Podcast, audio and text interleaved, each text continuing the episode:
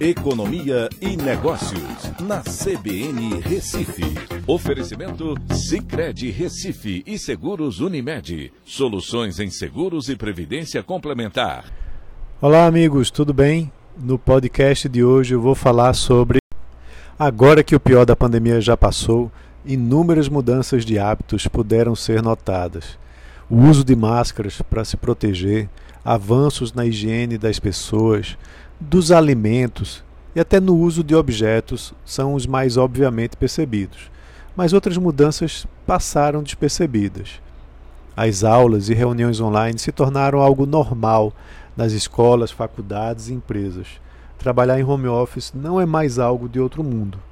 Com essa mudança de hábito e os avanços tecnológicos, o mercado imobiliário também passou por uma transformação profunda. Muitas famílias precisaram ficar mais em casa por longos períodos no auge da pandemia e perceberam que precisavam morar em um lugar melhor, ou que poderiam se afastar mais dos grandes centros urbanos por conta dos avanços tecnológicos no trabalho remoto. Como consequência, aumentaram o investimento em imóveis de segunda residência na praia ou no campo, procurando se afastar dos riscos de contaminação vividos na cidade mas também para ter hábitos mais saudáveis em condomínios, ao invés de prédios, com atividades ao ar livre.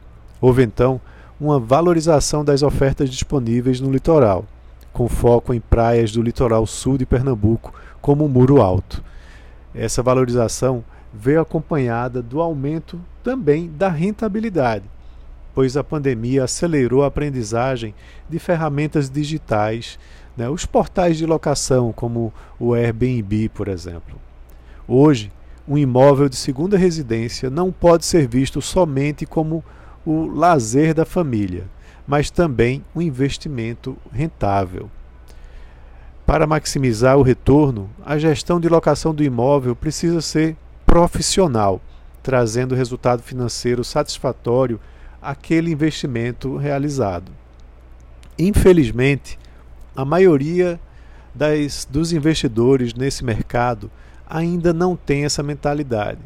Com uma gestão desestruturada, o retorno da alocação de imóveis de praia, por exemplo, pode ser insuficiente, resultando em um movimento depreciativo para o investimento em alguns desses casos.